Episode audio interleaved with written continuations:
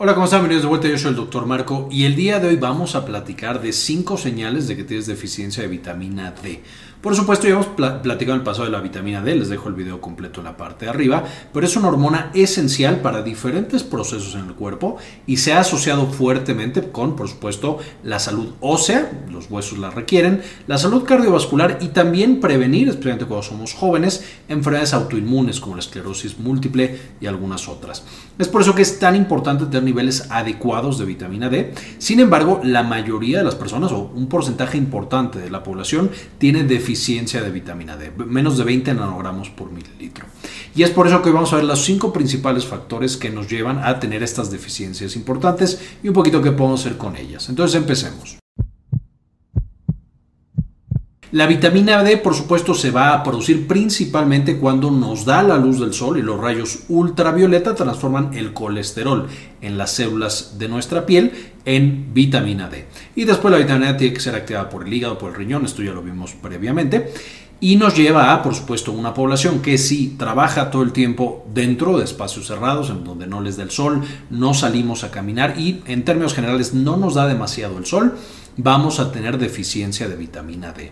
De hecho, la epidemia que hay actualmente de deficiencia de vitamina D, se cree que gran parte de la población tiene deficiencia de vitamina D, muy probablemente sea por esto, porque ya no nos está dando el sol, ya no tenemos muchas actividades al aire libre y por supuesto eso limita la cantidad de vitamina D que podemos producir. Importante mencionar que la deficiencia de vitamina D en muchos casos es asintomática. El paciente no siente absolutamente nada, pero puede tener niveles bajos de vitamina D. Cuando llega a tener alguna sensación, puede llegar a tener fatiga, puede llegar a tener dolor muscular, eh, dolor de cabeza, cosas como muy, muy generales que otras cosas pueden causar. Entonces, por eso que es tan difícil de detectar, pero si tenemos poco contacto con el sol o utilizamos mucho bloqueador solar, que por supuesto el bloqueador solar es muy importante, pero si lo usamos todo el tiempo, también nos puede llevar a niveles demasiado bajos de vitamina D vamos a tener que la vitamina D, además de una hormona que puede producir nuestro cuerpo, por supuesto también está en los alimentos que consumimos, pero no todos los alimentos tienen vitamina D. Y algunas dietas que se restringen en cuanto a qué es lo que están consumiendo pueden tener un riesgo alto de tener bajos niveles de vitamina D. La vitamina D se encuentra principalmente en productos animales, especialmente en pescado y en huevo. Algunas leches también la tienen normalmente o están fortificadas con vitamina D. De manera que si evitamos estos alimentos, por ejemplo, una dieta estrictamente vegetariana, es mucho más alto el riesgo de que tengamos niveles bajos de vitamina D.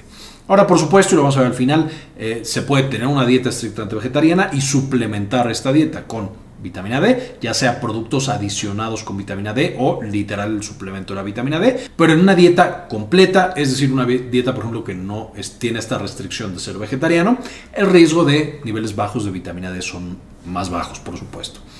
Y esto de nuevo a que estamos consiguiendo esta vitamina D de estos alimentos que naturalmente son ricos en vitamina D, pescado, huevo y algunos tipos de lácteos y leche.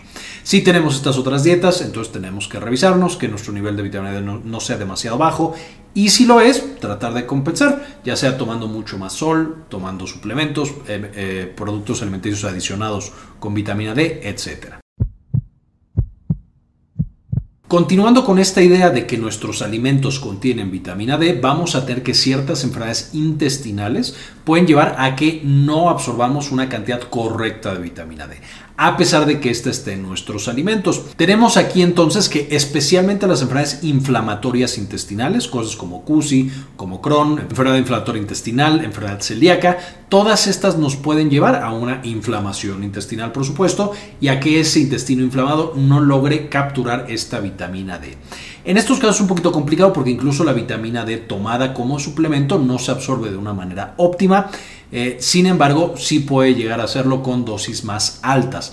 Pero estos pacientes en particular pueden tener dificultad para compensar esta vitamina D o deficiencia de vitamina D y es posible que necesitemos incluso dosis más elevadas de suplemento de vitamina D para llegar a los niveles adecuados e ideales. Si ya vimos que la piel es uno de los principales sitios donde empieza el proceso de creación de la vitamina D y que los rayos ultravioleta van a ser los encargados de iniciar este proceso, ya sabemos entonces que la melatonina, que por supuesto es lo que le da el color a la piel, bloquea estos rayos ultravioleta y por lo tanto una piel más oscura tener un riesgo más alto de deficiencia de vitamina D especialmente si alguien con piel más oscura se somete menos a la exposición a la luz solar. Entonces, no solamente todos los que somos oficinistas y los que trabajamos en un lugar más o menos cerrado, con eh, a lo mejor luz, pero luz de focos artificiales o luz de sol, pero completamente indirecta, eh, si todos tenemos este riesgo, las personas en esas circunstancias con un tono de piel mucho más oscuro van a tener un riesgo más elevado de deficiencia de vitamina D. Mientras más oscura sea la piel, mayor es el riesgo de deficiencia de vitamina D, porque una vez más, el poco, la poca luz solar que llega, todo es bloqueada específicamente por la melanina y por lo tanto no llega a producir vitamina D. Una de las causas más importantes con mucho es la enfermedad renal crónica. Ya quedamos que el riñón es el último encargado de producir la vitamina D completamente activa. Entonces los pacientes que tienen enfermedad renal crónica van a tener niveles bajos de vitamina D. Es en esta población donde probablemente es más importante estar monitorizando los niveles de vitamina D y dando un complemento o un suplemento para que el paciente tenga niveles adecuados de vitamina D. De hecho, en esta población hay una patología, ya el siguiente nivel, mucho más seria, conocido como hiperparatiroidismo en el cual hay un desbalance completo de la vitamina D, de otras eh, hormonas como la paratormona y por lo tanto el calcio y el fósforo en la sangre, llevando a complicaciones muy importantes como calcificaciones eh, donde no deberíamos tener calcificaciones, eh, que siga progresando el daño renal y que tengamos enfermedades óseas muy, muy severas.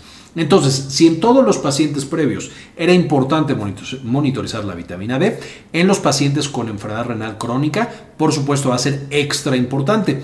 Y de hecho, en ellos, además de la suplementación con vitamina D, hay incluso opciones eh, alteradas de vitamina D que son todavía más poderosas en el efecto metabólico que van a tener.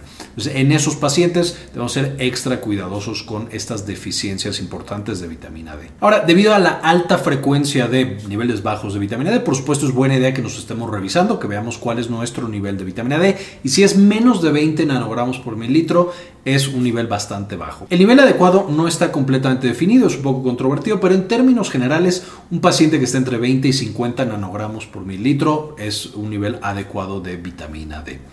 Y en los pacientes que no lo cumplen es también buena idea la suplementación. Uno, podemos incrementar nuestra exposición a la luz solar y eso va a incrementar los niveles de vitamina D. Entonces, más actividad al aire libre. Y si la aprovechamos para hacer ejercicio o hacer algo que nos relaje, pues mejor todavía. Número dos, ser cuidadosos con nuestra dieta. No necesariamente alimentos enriquecidos, pero definitivamente incluir grandes cantidades de pescado. Podemos incluir huevos, si es que es lo adecuado para nosotros.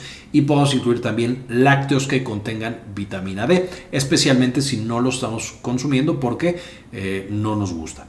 Si lo tuviéramos prohibido, si tenemos alguna otra limitación, no podemos salir a la luz del sol, no podemos tener una dieta más adecuada o eh, necesitamos un empujoncito, también los suplementos con vitamina D son bastante seguros y adecuados. La dosis en términos generales son como 600 unidades internacionales al día para pacientes sanos. Por supuesto hay poblaciones muy específicas que requieren dosis mucho más altas.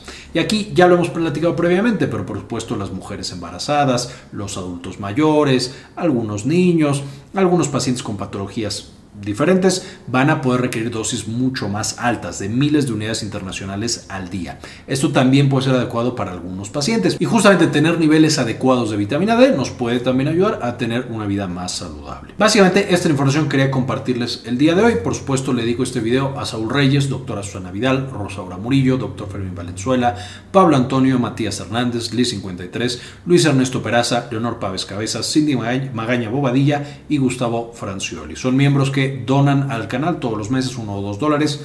Nos ayudan muchísimo a eh, poder generar justo este contenido y compartirlo con todos los demás.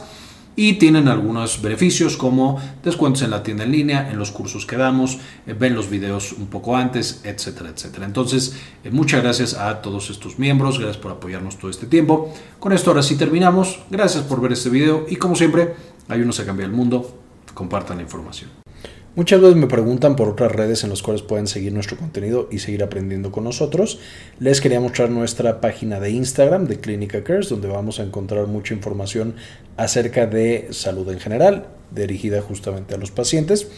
y también nuestra página de Synapsis Mex. Está mucho más para comunicación de la ciencia y temas de neurociencias. Espero nos puedan seguir en estas páginas y podamos seguir aprendiendo mucho más por allá.